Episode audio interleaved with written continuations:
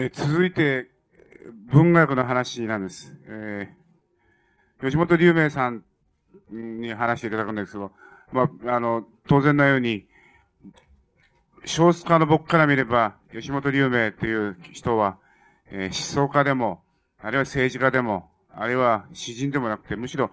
大きな意味の文学者として僕は捉えてる。要するに言葉の生産者、言葉の発語者として考えてるわけなんですけど、その吉本さんに文学に限って話をしてしていただこうと思うんです。お願いします。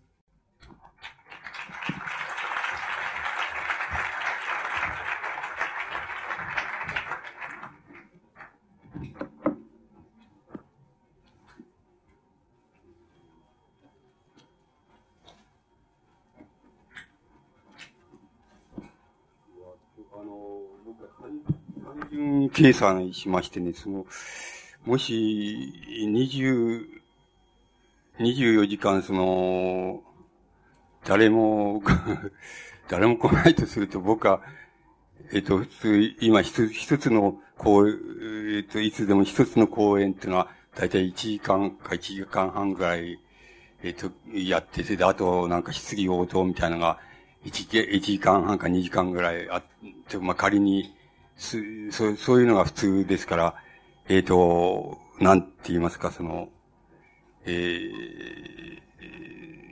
単純に24時間を2で割ると12項目だっていうふうに考えて、えー、要するに、まかり間違えば、俺は12項目でやるんだぜっていう日本 そそういうのが一つと、それからもう一つは、あの、その全く逆な極端で、その、えー、もし、ゲストの方々とか、皆さんの方で、カンカン学学か何かやってくれたら、僕はもう、えっ、ー、と、その、なんか、黙って聞いているか、寝ているか、どちらかでいいはずだっていう、その二つの極端のことを考えまして、その、いくつかその、なんて言いますか、えっ、ー、と、テーマっていうのを考えてはきたんです。それで、あの、文学のことも考えてきたんです。で、あの、文学っていうものが、あの、なんて言いましょうかね、その、え時の状況と言いましょうか、つまり、状況というものに、あの、対応しながら刻々に変わっていくっていう、そういう面があるわけですけども、その、もう一つは、あの、今、あの、大原さんのお話がそうだったと思うんですけども、なんか、根本的になんか人間が、その生活とか、現実とか、人と人との関係とかってものに根本的に取り組んでいて、そこで、取り組んで起こる問題っていうようなことが、なんか、文学にもし、その、えいつでも付きまとうその問題だとすれば、それはもう、大原さんのような、あの、対価が、まあ、その上に老をつければ老対価でしょうけども、対価の方をその、あれ、あの、にしてもらえば、もうそれは象徴的にその問題っていうのは出てくるんだっていうふうに、えー、思いまして、僕は、あの、その文学っていうのは今、今、ど、どういうことになってんだみたいなことについてちょっと、あの、お話ししてみたいというふうに思う、思ったわけです。それで、あの、そんなにことを言っても、その、あの、あんまり大げさなことじゃなくて、僕、最近出た、ごく最近出た本で、あの、3冊、その、作品を読んできました。その3冊を申し上げますと、えっ、ー、と、一つはあの、あれなんです、あの、あれのあの、うん、えー、村上龍さんの、その、愛と幻想のファシズムっていう映画、あの、えー、小説がありまして、それが、長いもんですけども、それは、えっ、ー、と、を読んできたんです。それで、あともう一つはその、山田恵美さんの、ラバードンリこれは直木賞かなんかもらった作品なん、あの作品集なんですけども、その、それを読んできたんです。それで、もう一つはあの、芥川賞をもらった、あの、村田清子さんっていう、この鍋の中っていうんですけど、この村田さんって人は僕は初めて作品を読む、えー、あの、作家なんですけども、その、まあ、三つが、ごく最近、あの、文学で、文学作品で、ごく最近僕が、えー、読ませてもらった、あの、作品、それで、あの、な、あの、なんて言いますか、それぞれなかなか、えっ、と、の、その、力作であり、その、それぞれ問題を、て、が提起されて、それはもう、えっ、と、こ、あの、この三作をまず、まずその、今、今書かれている文学作品の一つ象徴として読むっていうこともも、もちろん、でき、できるし、もち、そうじゃなくて、作品自体として読むこともできるっていうふうに考えました。それで、まあ、どこから、村上さんの作品からい、い、い村上、言っています。あるいは、もっと大雑把なとこから言っています。その、えっ、ー、と、村上さんの作品は、えっ、ー、と、これはね、週刊現代かなんかに連載されたものをまとめたもんじゃないかと思います。それから、あの、山田恵美さんの、えっ、ー、と、月刊角川かなんかで、あの、連載されたものを、あの、集めたもんだと思います。それで、この両方とも言ってみれば、あの、いわゆる、いわゆる文芸雑誌って言いましょうか。以外のところで書かれているわけで、むしろそうじゃない雑誌のところで書かれてえいるわけなんです。だけれども、僕の見たところでは、読んだところでは、この二つの作品が大変いい作品であるし、それから、あの、もう一つ特徴を申し上げますと、要するに、毒を生産しているような、毒を持ってるって言ったらいいんでしょうか。あの、要するに毒を自己生産しているところがありまして、これはとても、あの、特徴的な現象なように思いました。つまり、あの、純文芸雑誌、ね、あの、ここで芥川賞をもらった、え取ったっていう、この、えあの、えー、村田清子さんっていう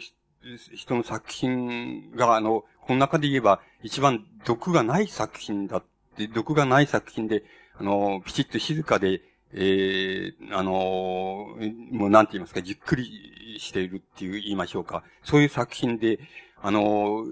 別な意味で言うと一番毒がない作品、毒を生産してない作品で、あの、この他の山田さんの作品もこの、村上さんの作品もあの、相当毒を自己生産している作品で、なんかあの、こう、えっ、ー、と、そ、そういう意味で言ったら、はるかに、あの、こう、衝撃力っていうのは強い作品です。その衝撃力の中身っていうことの問題になってきますけど、あの、村上さんの作品は、あの、えー、要するに、えー、あの、一人の、その、なんか、その狩猟、狩りですね、狩猟の好きな男がいて、その男が、あの、おどっか日本以外のところで、その、一人の、それ、まあ、それをまあ主人公とします。狩猟の好きな男、えー、主人公の、の、作品では当時とか、俺っていう場合、俺っていう一人称で出てくる場合もあるんですけど、その、その俺という男がいるわけですけど、その男がその、おうん、どっか、えー、日本以外のところで出会ったその、えー、一人のその、あの、なんかわからないですけど、その自殺しそうな男と一緒になって、それで、その二人で、その、なんて言いましょうか、奇妙な、その、うん、この、神話感を持つようになって、それで二人で、あの、おなんか何かしようじゃないかっていうふうに、えー、何か二人でやらないかっていうふうに考えて、それで、その、やり出す、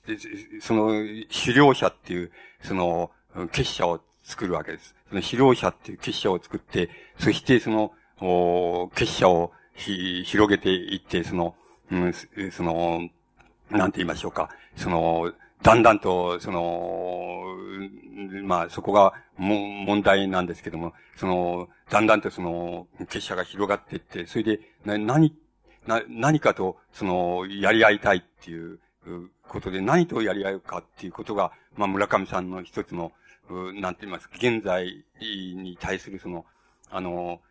こう、認識っていうものとその、関わりがあるわけでしょうけども、何かその、え、巨大な、えっ、と、この、多国籍資本みたいなのがあって、その多国籍資本みたいなものがあの、ついこう、資本のシステムみたいなのがあって、その結社みたいなのがあって、その結社を、あの、その結社が次々とその、その、なんか自分たちに、その、多国籍、資本の企業の結社っていうものに次々入っていくも、もの、あれ、仲間に入れるものと、それから仲間から外す、外れるものと、どんどん世界中で振り分けていく、いくっていう、そういうやり方をして、それで、まあ、振り分けて、その、その結社に入れてもらえなかった、その、企業とか資本とか、だんだんその、つぶれ、こう、錆びれていく。で、そこに入れられた、あの、そこに仲間に入れられたその結社っていうのは、こう、非常に繁栄していって、で、世界に何ともその、どこの、まあ、つまり、国の、個々の国家なんていうのは抑えきれないような、そういう巨大なその力を持つようになった一つのシステムが、あの、出来上がる。それで、その狩猟者っていう、その、ところのその俺っていうのとその、まあ、一緒にやろうと言ったその作品ではゼロっていうに出てくるわけです。そのゼロとは、その、大体最終的にはそれと戦うじゃないかっていう、で、あの、考えるわけですけど、戦いたいっていう考え、戦うやり方っていうのが知りたいみたいな風に考えて、それでやっていくわけなんですけども、で、あのなんて言いましょうか。あのその、まあ、手始めとして、その、なんかその、なんて、多国籍産業の組織の、その日本にあるその、なんて言いますか、企業ですか。企業っていうものに、あの、企業でそのストライキが起こる。そうすると労働組合と、それから左翼の政党っていうものが、あの、と、その企業とは対立してる。そういう時に、その、狩猟者っていうのは、その、その、巨大なシステムであるその資本家組織って言いましょうか。それから依頼されて、その、結局その、労働組合の、その、闘争からその、その企業の、まあ、研究施設っていうのを守ってくれみたいな風に、それ、それを受け負うわけです。で、受け、受け負って、その、狩猟者っていうのはその、自分のところにある、その、作っといたクロマニアンっていうその、いわゆる一種の軍隊組織みたいなのを作って、作るわけですけども、それ、それの勢いでその、なんて言いますか、えー、まあ、一般的に言いますその企業にストライキがあって、左翼の政党と、それから、その労働組合がそれで対立して、えー、あの、デモをやってると。そうするとそれに反対の方から右翼がやってきて、で、その、またそれに、こう、対立を仕掛けるっていう、その労働組合に対立を仕掛ける。そういう図式の中で、その、え、なんか資料者っていうのは、誠にその、うん、その、うん、なんて言いますか、凄まじいって言いますか、その、す、その、すごい冷酷な、冷酷なその、まあ、つまり、えテロまがいのその、おやり方でもって、その、右翼と、その、労働組合を両方ともぶっ飛ばしてしまって、そして、あの、それで、なんか、非常に、だんだんその、なんて言いますか、なお、なお、だんだんその、勢力をまた得ていく。それで、えー、の、今度は左翼の政党はそれ、指導者を目して、あれはそのファシズムだって、企業家を守るファシズムだっていうふうな、あの、ことになって、まあ、左翼政党と、とか、さの、労働組合と、また対立していくっていう、そういう、そして、そうしながらだんだん大きくなっていく。ちょうど、あの、村上さんの、こう、モチーフの中では、きっと、あの、ナチスがその、なんて言いますか、台頭していくときのその、まあ、えー、ヒットラーとゲッペルスの関係みたいなものが、こう念頭にあって、それで、それが作ら、そういう、えー、あの、作品の経緯が作られているんだと思います。この作品は、あの、どちらかというと、小説というより、まあ、大説なわけです。つまり、この大説っていうのは、あの、言ってみると、あの、必ず、僕作品としては必ず失敗すると思うんです。文学作品として。だから、あの、す、すごい、あの、大変なその試みって言いますか、意欲なも、意欲的なもんだねっていう、意欲的な作品だねっていうふうに言えば言えるところがありますけども、言えるところもあるんですけども、やっぱり全体としてみればあの、失敗した作品だなっていうふうに、まあ思えます。それで、あの、何が失敗してるかっていうことから、まあ、文学的な領域に入っていくわけですけども、あの、文学、文芸批評的な領域入っていくわけなんですけど、村上さんが、あの、その、その結社っていうのが、その、え、俺っていう人物を、その、一種のカリスマ的な、あれに仕立てて、それで、その、どんどんその大きくなっていく、その、過程を、その、描くわけですけど、その大きくなっていく、その、ポイントっていうのは何かっていうこと、いうのを、あの、何をポイントにして、その、その結社が大きくなっていく、その、状態を、どんどんどんどんって言いますか、つまり、逐一、その、具体的にそれを、あの、緻密に描いていくわけですけども、それが何がその大きくなっていく、契機になってる、な、契機として描かれているかって、やっぱり全体的に言えば、あの、えっ、ー、と、一つはテロなんです。その、あの、過酷なテロをやるわけです。ちょっと、もう、あの、過酷な、過酷なテロで、その、対立してる、あれは暗殺しちゃうみたいな。それで、えー、その、抹殺しちゃうみたいなことを、もう過酷に平気でやって、抜けるっていうことが一つ、その、組織が大きくなっていくっていう、その、テコになってる。もう一つはやっぱり薬を使うわけです。つまり、あの、なんて言いますか、その自白剤とか、その発狂してしまうような薬を使うっていうことで、どんどん、あの、対立する、その勢力とか、人物とかっていうのを、その、抹殺していっちゃうっていう、そういうことを村上さんは、その、その、指導者っていう結社が、その、大きくなっていく、あの、こう、なんて言いますか、のを描くその、ためのその非常に大きな、あの、なんて、跳躍台と言いましょうか。それとして使っているわけです。で、あの、こ僕は思う、残、それはちょっといいささか残念だなというふうに思ったんですが、ですが、も、えっ、ー、と、まあ、えー、その秘境として理想的なことを言わせれば、その、なんて言いますか、あの、こういう暗殺するとか、あの、薬を使って、あの、相手を抹殺するとか、対立者を抹殺するみたいな、そういうやり方で、あの、組織を大きくしていくっていうのは、そういう描き方じゃなくて、本当に、例えば、その、俺という人物のカリスマ性とか、それから、あの、やり方の、その、その緻密さとか、あの、対、つまり対、何を対立物とするかっていう場合の直感的なその、なんて言いますか、あの、洞察力の凄さとか、そういうの、そういうやり方だけをその、あの、どうせか、まあ、自分が持っている人、一種の、まあ、人格的なその、うん、えー、魔力とか、そういうようなもの、魅力みたいな、そういうものと、それからまあ、えー、自分たちの仲間ととのその、えー、本当に心底からのその結束力みたいな、そういうものを、あの、をあの、次々具体的な場面で発揮しながら、そしてそれが大きくなっていくっていうような、そういう経緯を緻密に描けたら、僕は、あの、ものすごい作品になっただろうなっていうふうに思いました。だけど、そ、その、それは、残念ですけど、あの、なんて言いますか、ある意味で安直さがあって、その、なんか、え、もし、もう、ここでどういうことが起こって、どういうふうにその処理していくかなっていう問題が、つまり一種のプロセスであるっていう、そういう場面でしばしば、あの、誠に見事な暗殺の仕方をしちゃうっていうようなことで、あの、そこの、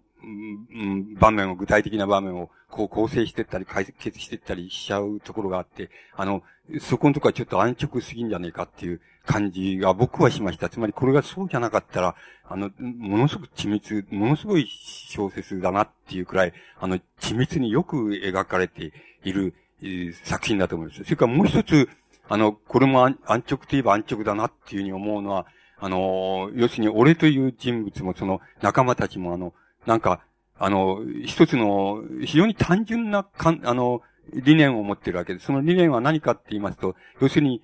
あの、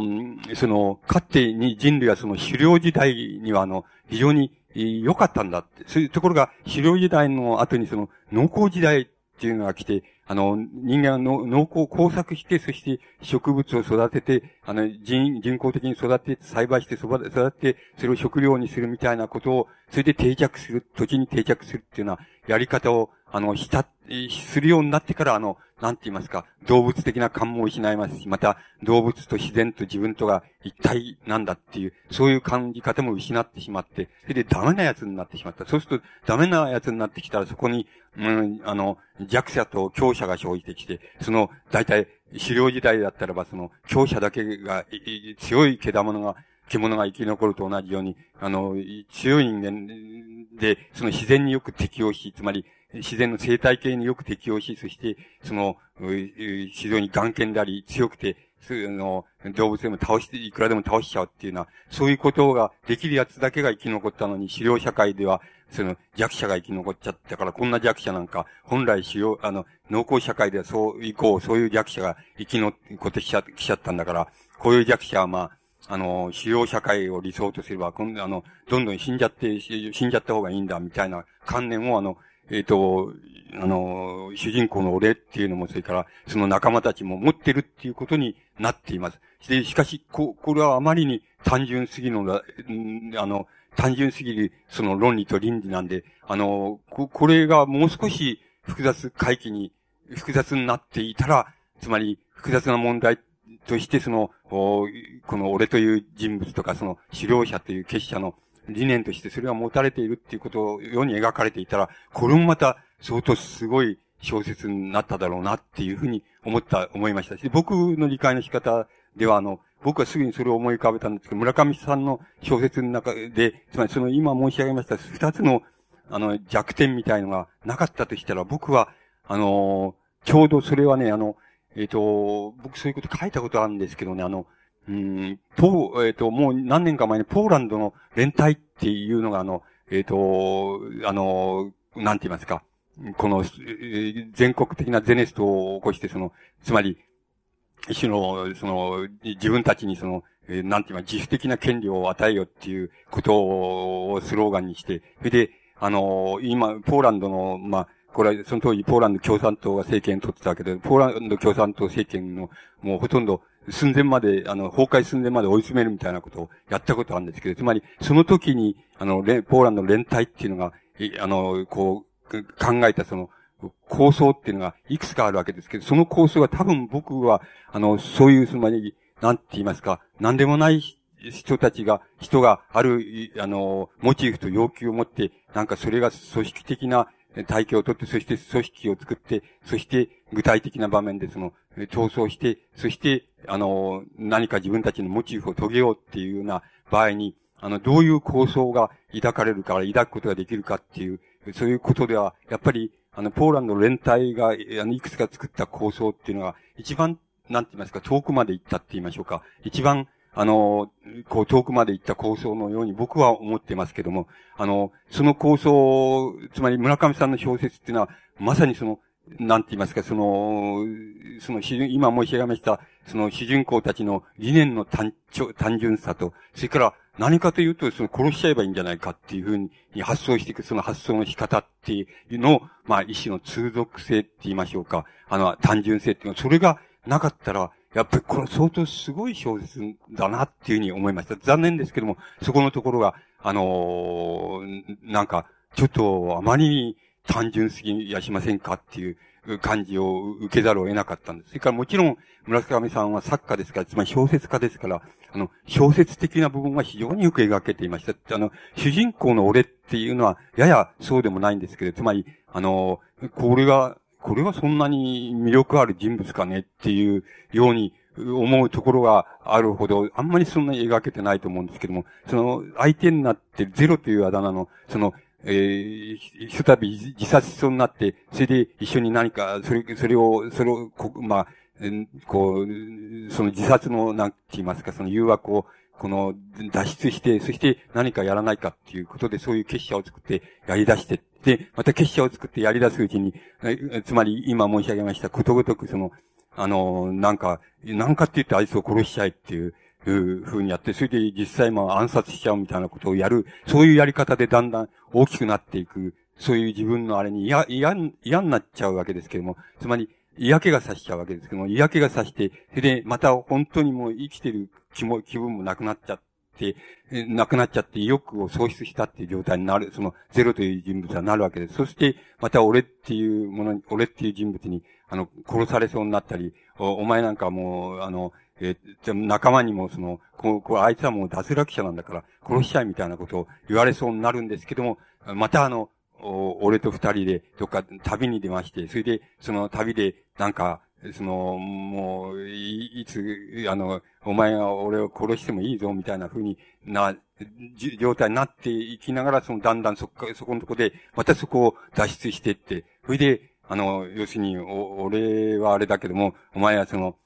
宣伝の関係を担当して、で、またや、やろうじゃないかと、また再びやろうじゃないか、あの、やり直そうじゃないか、みたいなことを言われて、それでまた、その、意欲をまた回復して、やっていくみたいな、あの、そして組織を大きくしていくみたいな、そういう、あの、なんか、そのゼロという人物の、その、し、なんて言いますか、精神の動き方って言いましょうか。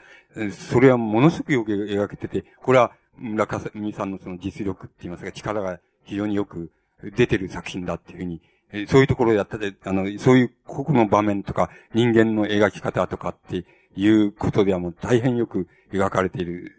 あの、作品で、あの、まあ、いずれにせよ、全体の印象は、なかなかの、衝撃力ある、あの、作品になっていて、きっと、あの、そういう、あの、批評みたいのがこれから、あの、様々な意味で出てくる作品なんかじゃないかなっていうふうに思いました。で、この、僕、村上さんの、例えば、最、えっ、と、割に近い時の作品であの、えー、走れ高橋っていう作品集あるんですけど、走れ高橋っていう作品集の中の二つぐらいの作品、短編なんですけど、それなんか、ものすごくいい作品だと思う、で思ってますけども、あの、村上さんのその、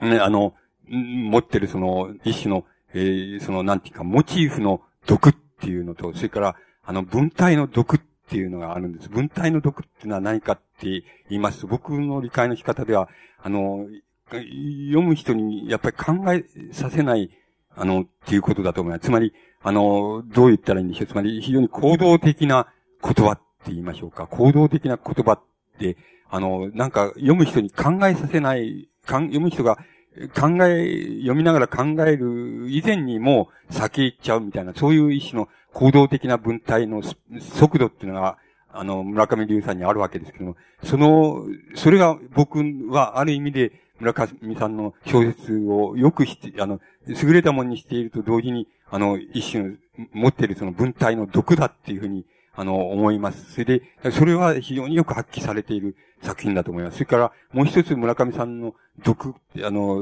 現実に対する、あの、一種の毒があるわけです。その毒っていうのは、えー、あの、うん、その先ほどから出てる、そのような言葉で言えば、まあ、一種のアンチヒューマニズムなんです。つまり、なんか、アンチヒューマニズムっていう、言ったらいいんでしょうか。アンチ、その、反倫理って言ったらいいんでしょうか。その、ことさらに反倫理、あの、アンチヒューマニズムをことさらに、その、あの、なんて言いますか、強力な形で、その、押し出してみるっていう、そういう意志の毒っていうのが、村上さんの小説の中にはあるわけですけど、その毒はもう、遺憾なく発揮されているっていう、とても、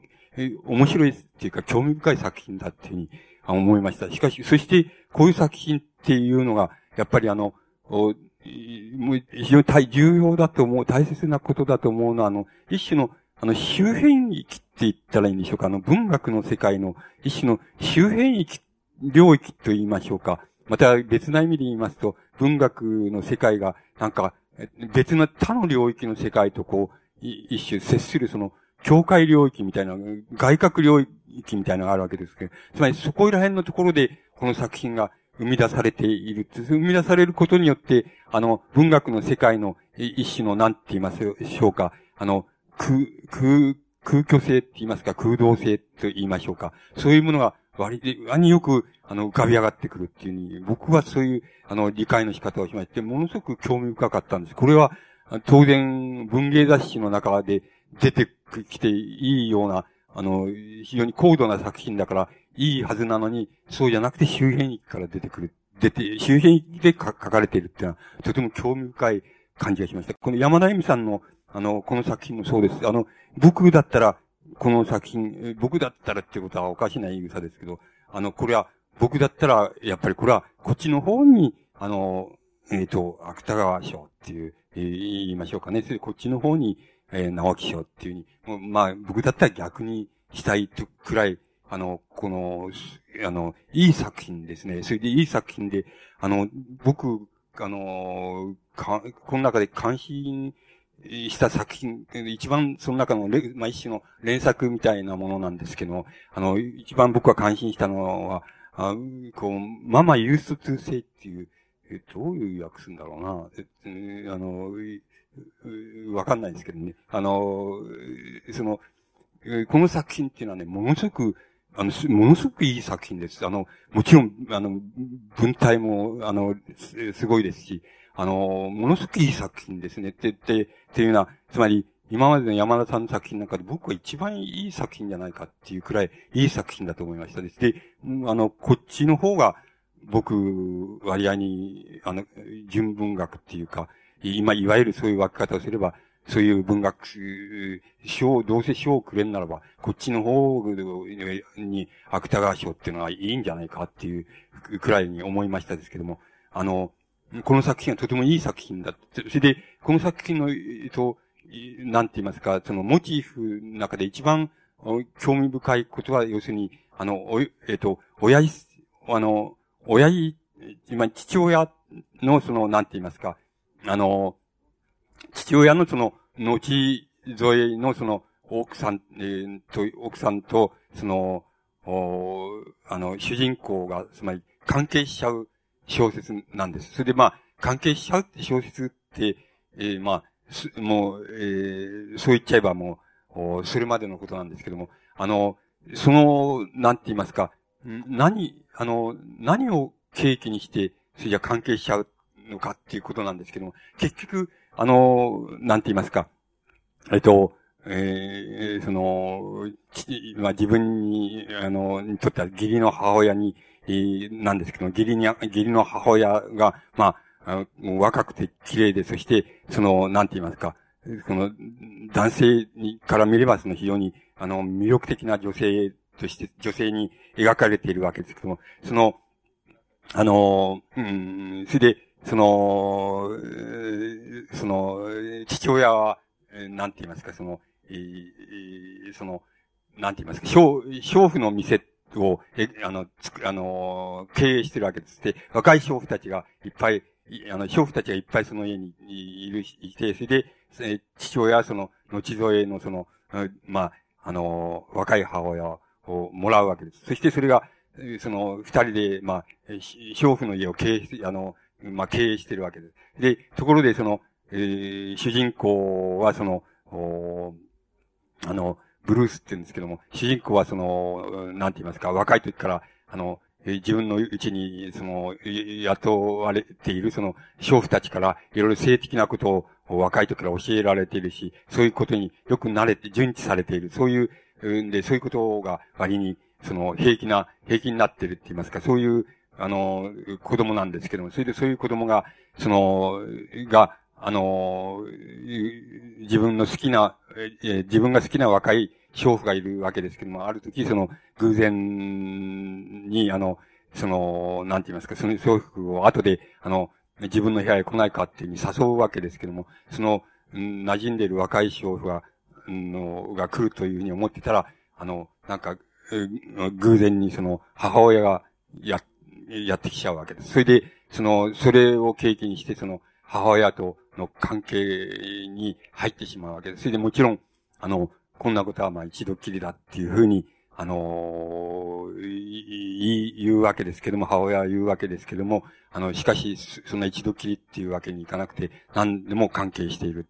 で、あの、で、主人公がまあ、あの、この作品の描写によれば、その、そういに、え、父親の目を盗んで、その父親の若い後添いの母親とその、関係、あの、浮気をしてるって言いますか、不倫をしてるって言いましょうか、親家の、まあ、近親相関をしてると言いますか、そういうふうに、あの、やってるうちは良かったんですけども、あの、その、主人公の男の子が要するに、だんだんあの、そういう、その、そういうふうに言い方をしてありま、描写の仕方してあるんですけど、そういう、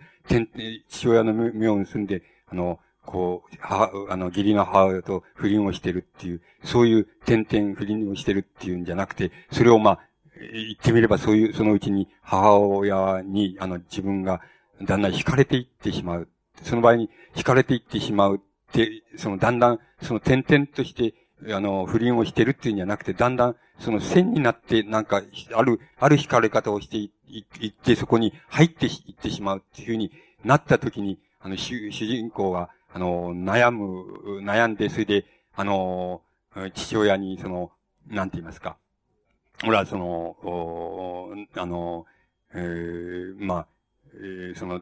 東部のが大学へその、えー、入入りたいから、あのだから行かしてくれって言って、その家から、あの、抜けてしまうって、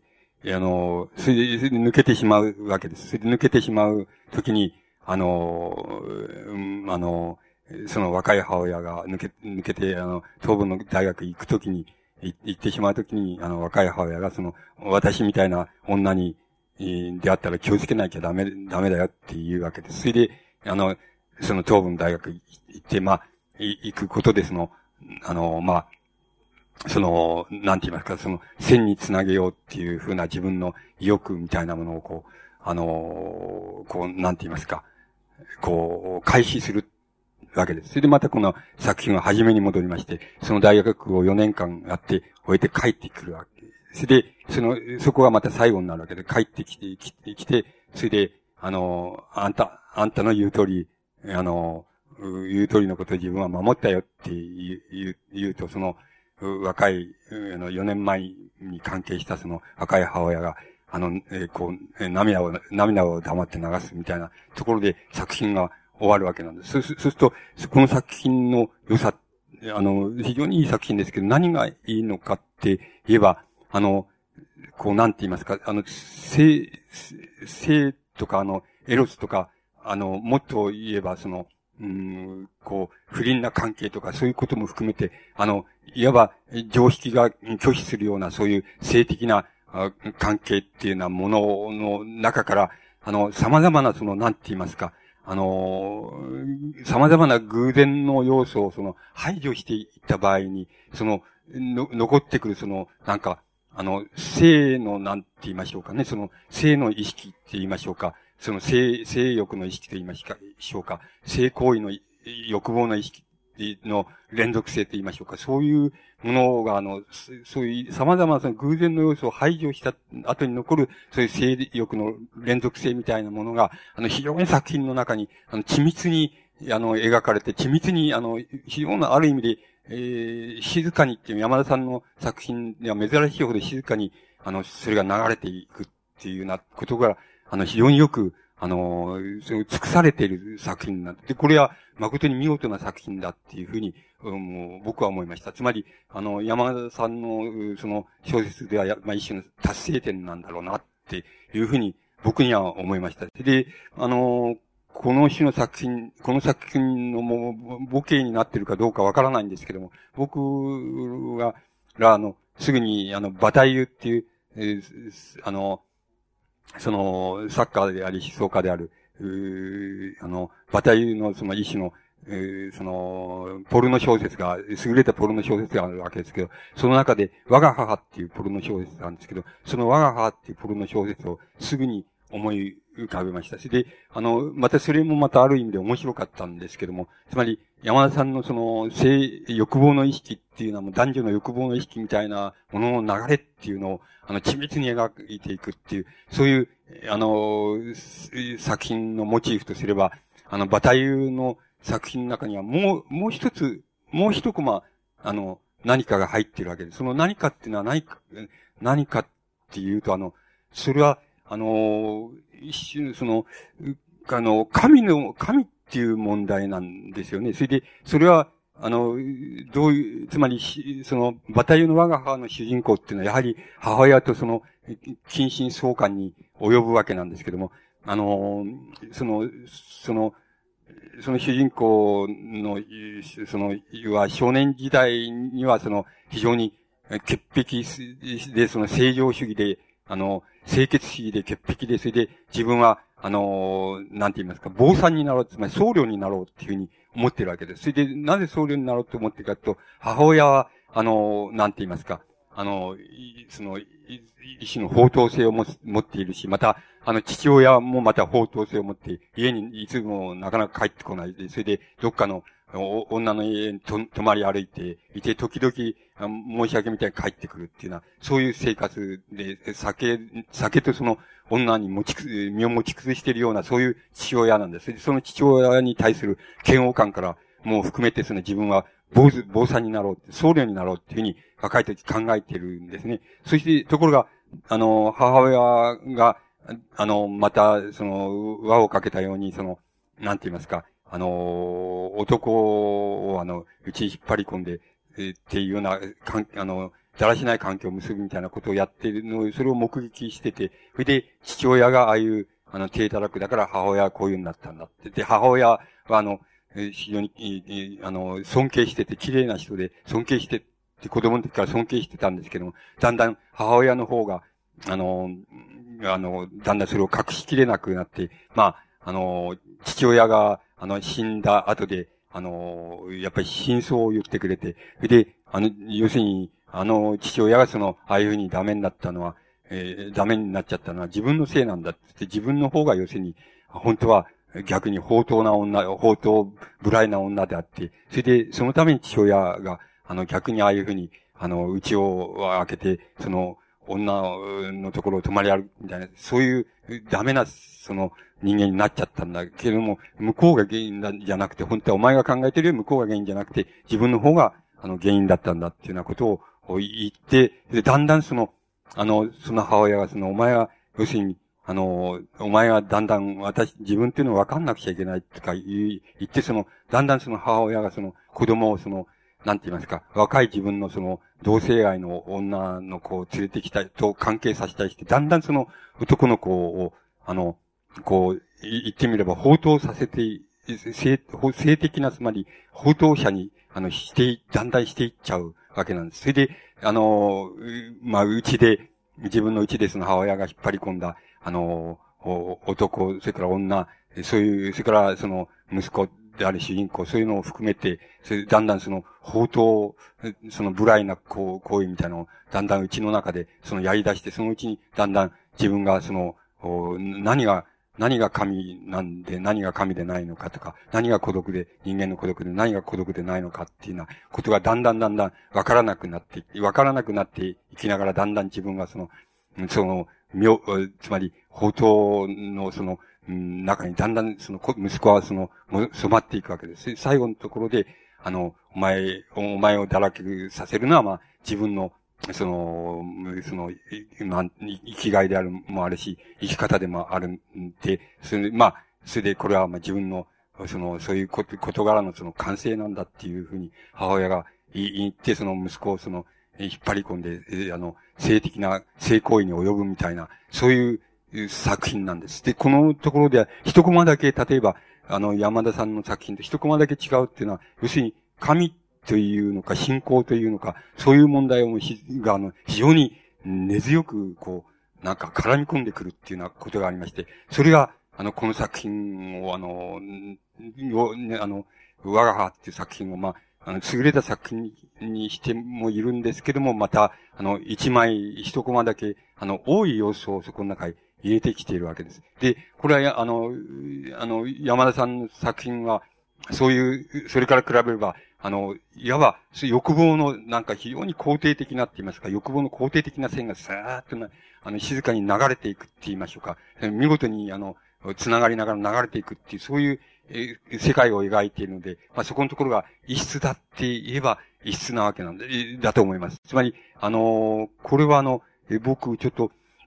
あの、日本の近親相関みたいな、あの、事例みたいなことを、ちょっと、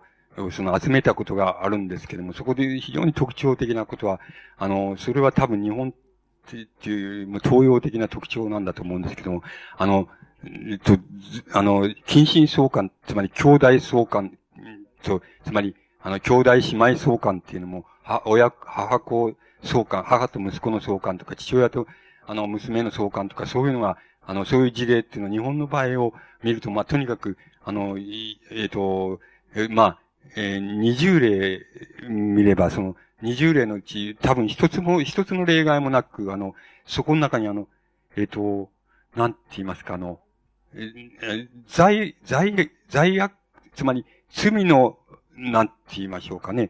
罪のメタフィジックって言いましょうかね。罪の、罪の刑事上学みたいなもの、メタフィジカルな罪の意識みたいなもの、つまり、中で悶々、悶々として、これはこの神の掟に違反するんじゃないかとか、いや、そうじゃないとかっていうのは、まるで、我々の世界から言うと、なんでこんなことを悩むことがあるんだっていうような事柄について、その、悩むっていうようなことが、まるで、日本の場合には20例集めるのは20例でもないです。あの、罪の意識を感じるときある、感じる場面ってのはどの場面にもみんなあるんですけど、つまりあるんですけど、あの、本当に快楽だっていうふうに、ね、1から10まで快楽だっていうような、その禁止そのか、日本の場合でも、あの20例のうち1例ぐらいしかないんで、ないんで、あとはもう、やっぱり大なり小なり罪の意識をみんなどっかで感じるんですけど、その場合の罪の意識ってのは、あの、つまり行き詰まった意識なんです。つまり、あの、これはニッチもサッチもいかんとか、あの、こういうふうにやってたら、あの、自分は本当の、え、結婚はできないんじゃないかとか、あの、もうダメになっちゃうんじゃないかとかっていう意味合いで、あの、一種の罪悪感っていうのは起こってくるんですけども、そういう、あの、それはあの、現実関係の行き詰まりって言いますか、ニッチもサッチもならない行き詰まりっていうことに対する一種の罪の意識とかであり、あるいはまた一種の、なんて言いますか、えっ、ー、と、えー、まあ、世間的論理、倫理と言いましょうか。そういうものに対して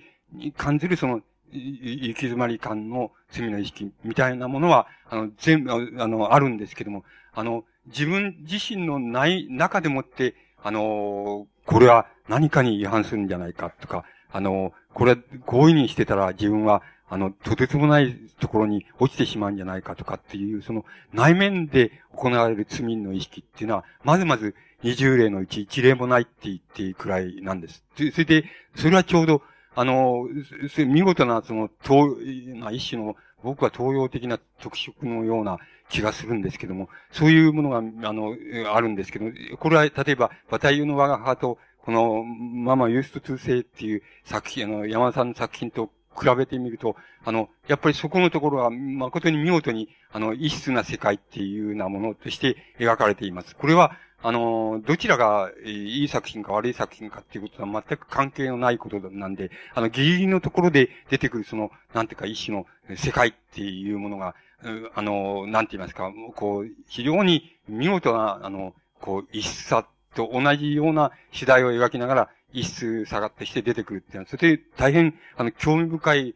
あの、作品でした。それで、これもと、も、あの、やっぱり、相当いい作品じゃないかと思います。つまり、現在かか、現在、あの、文学っていうのはどうなってんだっていうふうに見た場合に、あの、ある、その、部分を、その、象徴するに足る、あの、いい作品なんだ、じゃないかっていうふうに、あの、思いました。それで、あの、この、あの、村田清子さんのその鍋の中っていう作品もあの、それは、あの、すまあ、それなりにいい作品なんですけども、あの、おとなしい作品です。おとなしい作品っていう、あの、ちょっと、どう言ったらいいんでしょうね。あの、えっ、ー、と、まあ、あの、要するに、あの、4人の子供が、あの、子供って言っても大学生からその中学生までくらいなんですけども、高校生、中学生みたいな、あところで、4人の、つまり、ああの、主人公である、その、えー、姉と、それからその弟と、それから、えっ、ー、と、その、いとこと、いとこが二人と、その四人でその、えっ、ー、と、あの、夏休みみたいな時に、その、なんて、こう、おばあさんの家行く。え、え、その、まあ、遊びに行くわけです。で、よったりで遊びに行くと、その、おばあさんがもう、80過ぎていて、それで、まあ、あの、半分ボケているんですけど、まあ、あその、親切に、えそれでご飯やなんか作ったり、おかずを作ったりしてくれるんですけども、で、可愛がってくれるんだけども、その、おかず、えー、あの、まあ、全く塩辛かったり、全く食べられなかったりっていうようなことで、その、主人公であるあ、姉、姉さんがその、姉の、子供がその、なんか、代わりにその、炊事当番をやる、やって、それで、ここで休み中を過ごすっていうことなんですけども、そこのところに、アメリカにいるその、おばあさんの弟っていう人からの、手紙が、こう、えー、何十年ぶりかでやってくる、あの、来るわけです。それで、あの、私はあなたの弟だっていうふうに書いてあって、それを、まあ、その子供たちがおばあさんに読んであげるんだけど、おばあさんにあんまり反応がない。して、どうして、あの、この兄弟の中でこの、えー、アメリカ行ったその弟ってのは、おばあさんはきっと嫌いだったんだっていうふうに、えー、思うわけですけど、だんだん聞いてみると、要するに、そんな弟がいたのは全然覚えてねえっていうふうに、えー、覚えてないから、まあ、えー、こう反応がしようがなくてっていうのは、それがまあ、真相だっていうことがだんだん分かってくる。ところがその、おばあさんがそういうふうにやって、昔のことを、それ、それを契機に考えたりしていくうちに、その、4人の子供たちのその、あの、えーあの、甥っ子の、って言いますか、あの、いとこの子ど、いと、いとこの子供の、あの、父親の話をおばあさんが昔話をし出すわけです。そして、あの、それその父親は、あの、職人として親方のところに住んでた、あの、住み込んでいたんだけど、親方の奥さんと、その仲良くなっちゃって、それで二人でもって、その、親方のうちを飛び出して、どっかしっぽにしちゃったんだ。で、その、その、うん、親、あの、おいっ子の親父さんっていう人は、それで自分もその職人としてあれしてるうちにすると、あの、たら、今度あの、弟子、あの、内弟子を取ったら、その内弟子が、なんか盗みを働いたんで、それを、う咎めたっていう時に、と、あ、咎めて、そして、その、弟子からその、えー、なんか逆にあの、金槌で、あの、殴られて、その、殺されちゃった。それで、あの、だから、おその、い、いとこの、あの、親父さんは、そういう、あの、そういうその、えすごい、言ってみればすごい運命の、あの、父親だったんだっていうことを、あの、おおこのおばあさんが昔語り、昔思い出して、そういうことを語ってくれるわけです。そしてその、いとこの子は、その、だんだん、あの、それを聞いた日からだん、少し元気がなくなっていく。ところが、あの、今度は主人公の、その、あ姉の方なんですけども、姉の方も、だんだん聞いていくうちに、だんだん弟と自分が思ってたのは本当の弟じゃなくて、異母弟だっていうのは分かってくるわけ。で、それはやっぱおばあさんがそういうことを思い出して、あ、あの、あなたの母親は、母親の、あの、うん、はい、まあ、作品では稲子って出てくるんですけど、うん、かわいそうだな、えあの、子でねえとかっていうふうに言い出すわけです。で、お前を産むとすぐに死んじゃってっていうふうにおばあさんが語り出すわけです。で、あの、そしたら、その、次にその、うん、その、母親が死んだら、間もなくすぐに、あの、父、お前のその、父親の方も、すぐにまた病気になって、死んじゃって、そしてお前が、みなしごになって、あの、えー、今の、えー、あの、母親が育ててくれたんだよ、っていうふうに、おばあさんが言い出すわけです。それで、その、主人公の姉が、びっくりして、自分が、やっぱりそういう、あの、父親とそういう母親の、いわば子供、赤ん坊の時からの孤児であって、それで、あの、自分を今まで母親、自分が母親だと思ってた人は、あの、自分の母親じゃなくて育ててくれた人であって、あの、こう弟っていうのはその人の子供であって、で、あの、自分とは、あの、母親が違うんだっていうことを初めておばあさんの昔語りから、あの、ぼんやりした昔語りから、からその、それを知るわけです。それで、あの、そこで初めて、あの、なんか、そう、この、まあ、なんて言いますか、その、それを聞いた日から、あの、いろんなことがいっぺんに、分かってきた感じがして、それで、翌日からその主人公のその姉さんの方も、の子供もまた沈んでっちゃうっていう、そういう、まあ言ってみればそういう話、そういう話を非常に丁寧に、あの、おばあさんの家での出来事としてそういうことを丁寧に描いているわけです。で、まあ、作品のモチーフっていうのは何なのかって言えば、あの、事実っていうのは、要するに、えー、人間の中で、人間の、こう、生きてる中で起こり得る事実っていうのは、その、あの、どんなに、なんて言いましょうか、その、うん、事実らしくないっていうふうに思えても、やっぱり事実は事実なんだなっていうふうに、ことに、あの、こう、目覚めるっていうことなわけなんです。つまり、あの、言ってみれば、あの、つまり、この作品が、にもし、なんか、一種のモチーフがあるとするならば、あの、なんて言いますか、その、えー、まあ、お、おばあさんが田舎暮らしでですね、えー、え、まあ一人で、大きな家に一人で住んでいると。夏休みに、あの、子供たちとその、親類の、親戚の同じ年代の子供たちが、その、えー、あのおばあさんとこ夏休み遊びに行こうって遊びに行ったっていう、たった、まあ、外側から見ると、まあそれは、えー、言ってみれば誰の、あの、どんな人の生活の中にも、どんな子供の夏休みの間にも、あの、そういうことは非常にごくあり得ることだし、また、ありふれたことであるわけなんですけど、そのありふれたそういうことの中でも、あの、あの、本当はすごい、なんて言いますか、古事来歴と言いましょうかね。あの、一人一人の子供でも、あの、すごい古事来歴っていうのが、その中に表面上おばあさんとこう、夏休み、子供たち遊びに行って、ほがらかに遊んで、面白く遊んでるって、時々、まあ、子供のたちのうちのある、ある、ある子供は、あの、時々むっつりと黙り込んじゃって沈んじゃうみたいなことがある。たったそれだけの、外から見ればたったそれだけの事実なんです、なんだけれども、あの、その中にはすごいことが隠されてるっていうことはいくらでもあるんだっていうのが、この作品のモチーフだっていうふうに思います。で、あの、この、それがモチーフだと思います。と、この作品はいい作品だと思います。けれども、あの、なんて言いますか、あの、もし、あの、現、現在、あの、現在の文学っていうものが、なんて言いましょうか。なんとなく、その、この、錆びれてる感じがしたり、なんとなく、その、活性っていうものが、なんか他の世界、その、隣接する他の世界に、こう活性がみんな吸収されていってしまうみたいな、そういうこと、観念を、あの文学の世界に感じることがあるとすれば、あの、その、あの、何がそれを感じさせるかって言えば、その、やっぱり、その、毒性のなさみたいなものっていうのが、一つ大きな、あの、要素になるんじゃないかっていうふうに思うわけです。つまり、あの、毒性っていうのは、あの、二つ意味があって、一つは、あの、なんて言いますか、非常に冷めているっていうことが、あの、毒性の一つの、おあの、こう、出所だっていうふうに思うんです。それからもう一つはやっぱり一種の否定性っていうことだと思います。つまり、あの、否定性、どっかにある否定性っていうことなんだと思いますけど、その毒性っていうことで言ったら、あの、この村上さんの作品も、山田恵美の作品も、あの、この、非常に、あの、いい、いいって言いますか、あの、刺激的な毒性っていうのを持っていて、これはなんかその、この一種の、その、まあ、え言ってみればその、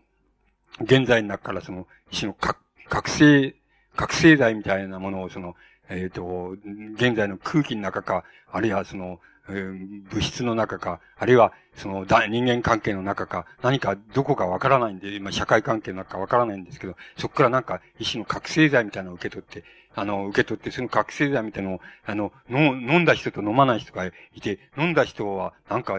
もう毒性としてそれを、こう、出さざるを得なくなってる、なっちゃうみたいな、そういうことがもし現在あるとすれば、あ誠に、その、見事に、あの、この村上さんの作品も、この山田恵美さんの作品も、その毒性を見事にその、こう出しているっていうふうに、僕にあ、あの、感じられました。で、あの、これ、ここの、え、え、図式に何らその、うん、なんて言いますか、その結論を設けることはできないのですけども、なんか、僕はあの、当分しばらくの間は、この、えっ、ー、と、周辺と言いますか、周辺に毒性がこう、なんて言いますか、あの、周辺から毒性の刺激が、こう、どんどん現れてきて、それで、この、その真ん中に、あの、こう、なんて言いますか、一種の無刺激の世界があって、無刺激の沈んだ世界が、あの、活性化の沈んだ世界があるとすると、なんかその世界に対して、外側からこの毒性が、なる作品が出てきて、それがこう、あの、点々とその、なんて言いますか、この、あれ、あの、なんて言いますか、文学の、なん、が、の世界の、なんかこう、触手みたいのをこう広げていくっていう、そういう、その、いこう、い、イメージの図式っていうのが、僕はあの、当分続きそうな、あの、気がするんです。それで、あの、この三つの作品は、その、そういう、その、続き具合って言いますか、その当分続きであろう、その、イメージの、おまあ、一種の図式、図像っていうものを、あの、とてもよく象徴している作品だっていうふうに思いました。つまり、あの、これに、あの、多分、うん、おびれ背びれをつけたり、その、なんか、えっ、ー、と、作品をどんどんどんどん、その、独性点と非独性点にその集約してい、いって、その、なんか、周辺地区とその真ん中、その、こう、差異っていうようなものを、こう、浮かび上がらしていくと、なんかあの、要するに、文、一個のその文、文芸、文芸評論が、ああの、一つだけ出来上がるような、あの、気が僕はいたします。で、まあ、この場面では、まあ、三つの作品だけを挙げて、その、まあ、一種毒性と非毒性っていうこと、それから真ん中と、なんか周辺部みたいな、そういうことの図式っていうのを、あの、えー、申し上げて、えー、ました。えっ、ー、と、えー、一応これで終わらせていただきます。